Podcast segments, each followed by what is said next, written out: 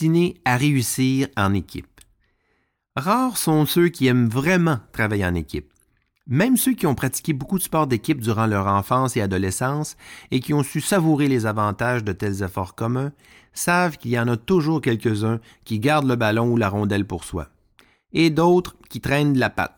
Durant les travaux d'école jusqu'à l'université, qui ne s'est pas fait prendre à travailler plus que les autres et voir un ou deux fainéants s'en tirer avec la même bonne note à la fin? Selon moi, la performance d'équipe passe d'abord et avant tout par la performance individuelle, par un désir d'atteindre des sommets personnels, quel que soit notre rôle. Créer une entité qui saura garder l'œil sur la balle de façon collective et pour le bénéfice de notre clientèle et de l'entreprise relève souvent de l'exploit. Quoi qu'il en soit, nous sommes destinés à réussir en équipe.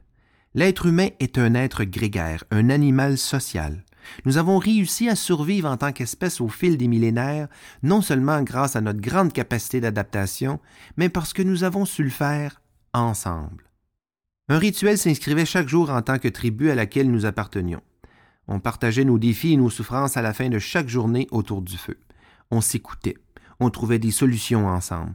Personne n'était abandonné simplement parce qu'il avait des difficultés.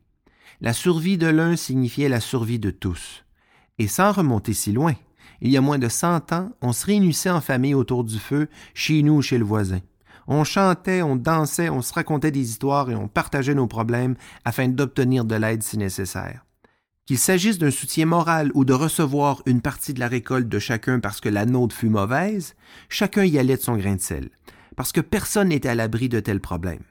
Il n'y avait pas d'assistance sociale ou d'assurance salaire. Il n'y avait même pas de salaire. Nous étions interdépendants pas dépendant ni indépendant. Notre réussite personnelle tenait de la réussite de tous et vice-versa. Aujourd'hui, on se parle à travers nos boîtes vocales. En passant, on préfère laisser un message que de parler à la personne et on laisse la boîte vocale filtrer nos appels entrants. On fait de même avec le courriel. Certains en sont même rendu à se cacher dans des salles de conférences vides ou à travailler de la maison pour éviter de se faire déranger par les collègues, les employés et même parfois les clients. Eh oui, j'ai récemment entendu un vendeur me dire que les clients le dérangeaient. Donc, qu'est-ce qui s'est passé depuis? Pourquoi en sommes-nous rendus à avoir des remarques cyniques lorsqu'un confrère tombe au combat, plutôt que de s'empresser de l'aider à se relever?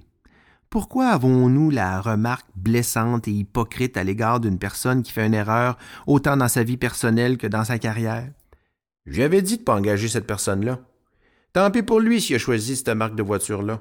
Il cherchait un problème. Ah, c'était à elle de prendre le temps d'y penser avant de se marier.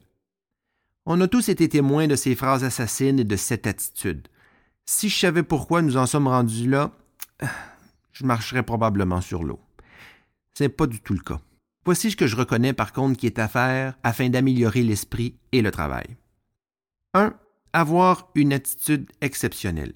On ne peut pas aimer tous ceux avec qui on travaille, mais une chose est certaine, seules les personnes agréables peuvent attirer et garder des personnes agréables autour d'eux. De toutes les qualités nécessaires à notre réussite personnelle et professionnelle, la majorité sont regroupées sous la rubrique attitude, c'est-à-dire le savoir-être. Bien sûr que notre savoir est important, c'est-à-dire nos connaissances académiques, notre expérience, sans oublier notre savoir-faire, c'est-à-dire nos compétences, nos talents, nos habiletés, mais il en demeure pas moins que ce qui fera toute la différence est l'attitude que nous choisissons d'avoir face aux événements et aux gens autour de nous. Deuxièmement, donner un sens à ce que l'on fait. Il est éprouvé que des partenaires de groupe qui travaillent sur quelque chose de commun qui est plus grand qu'eux, seront tout à fait mobilisés et sauront mieux faire face aux obstacles qui jailliront sur leur parcours. En somme, notre mission ou notre raison d'être prend sa valeur et sa signification en fonction du service que l'on rend. Notre talent n'est jamais vraiment au service de nous-mêmes. Il demeure une aptitude unique à exploiter pour satisfaire les besoins d'autrui. Troisièmement, s'adapter au type de personnalité et ne pas essayer d'échanger. C'est vrai que 10% des membres d'une équipe peuvent causer 50% hmm, des problèmes dans un groupe et une organisation.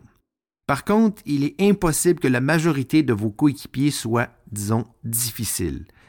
Ils sont néanmoins différents et travaillent de façon différente. Par exemple, les personnalités extraverties trouvent les introvertis lents et sans enthousiasme. Si vous êtes du type axé vers la tâche, vous aimez les détails, la précision, les résultats. Pas si vous êtes axé vers les gens. Ces contrastes rendent les communications plus complexes. L'erreur est de vouloir changer l'autre ou de tenter de changer soi-même. Pas nécessaire et vous le savez, c'est impossible. Tentez plutôt de reconnaître le style de l'autre et de vous y adapter. Voilà la clé. Avant-dernier point. Aimer ou respecter. Vous savez, le défi des dirigeants à choisir entre être aimé ou être respecté est aussi présent chez l'ensemble de la force de travail, mais l'est de façon plus inconsciente. Il y a plusieurs années, en fait, j'avais lu dans la Wall Street Journal, il y avait un sondage comme on présente dans ce journal-là tous les matins euh, auprès de 1000 répondants et ça disait ceci en anglais, je vous le traduis en français par la suite. Did you know your employees hate you? Ce que ça disait, c'est finalement, c'est saviez-vous que vos employés vous détestent? Et on s'était rendu compte finalement à travers l'étude auprès des 1000 travailleurs que la tentation pour un dirigeant, un leader ou un chef d'équipe de vouloir se, rendre agréable, en fait, ami, amical, familier, voire avec ses employés, créait l'effet contraire. On se mettait à le détester. Parce que peut-être que mon patron euh, commençait à vouloir être ami avec moi, je me sentais euh, important, privilégié, mais je le voyais le lendemain ou la semaine d'après faire exactement la même chose avec un collègue de travail. Donc, ce qui faisait en sorte qu'à la longue, on finissait par euh, se mettre contre lui et à le détester. Et on s'est rendu compte en faisant l'étude que ce que le dirigeant devait faire pour se faire aimer d'une certaine façon ou apprécier davantage était en fait de faire trois choses. Premièrement, de dire je ne sais pas plus souvent. Donc, au lieu de dire n'importe quoi quand on n'a pas la réponse, même si on est le dirigeant ou le leader de l'équipe, ça ne veut pas dire qu'on a toutes les réponses. Donc, on dit je ne sais pas, mais par contre, je vais trouver la réponse euh, d'ici une journée, une semaine, etc. Deuxièmement, de s'excuser lorsque c'est nécessaire. Au lieu d'essayer de cacher, camoufler ses erreurs, si on fait une erreur, on a pris une mauvaise décision, on l'avoue, on le présente, on l'exprime devant notre équipe. Troisièmement, de dire merci plus souvent. Donc là-dessus, vous ne serez probablement pas surpris d'être capable de remercier, de valider, d'apprécier nos employés lorsqu'il vient le temps de le faire. Donc là-dessus, justement, sur le dernier point, je vous inciterai à faire des dépôts. Nous avons tous et chacun un compte de banque relationnel entre nous et chaque individu avec qui nous venons en contact au cours de notre quotidien.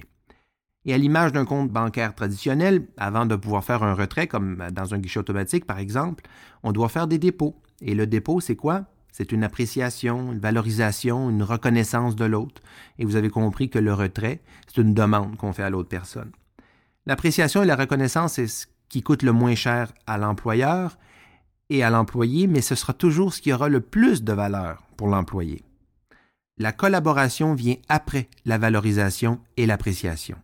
Plusieurs défis nous attendent et nous concernent. On n'y arrivera pas tout seul, mais nous sommes destinés à réussir en équipe.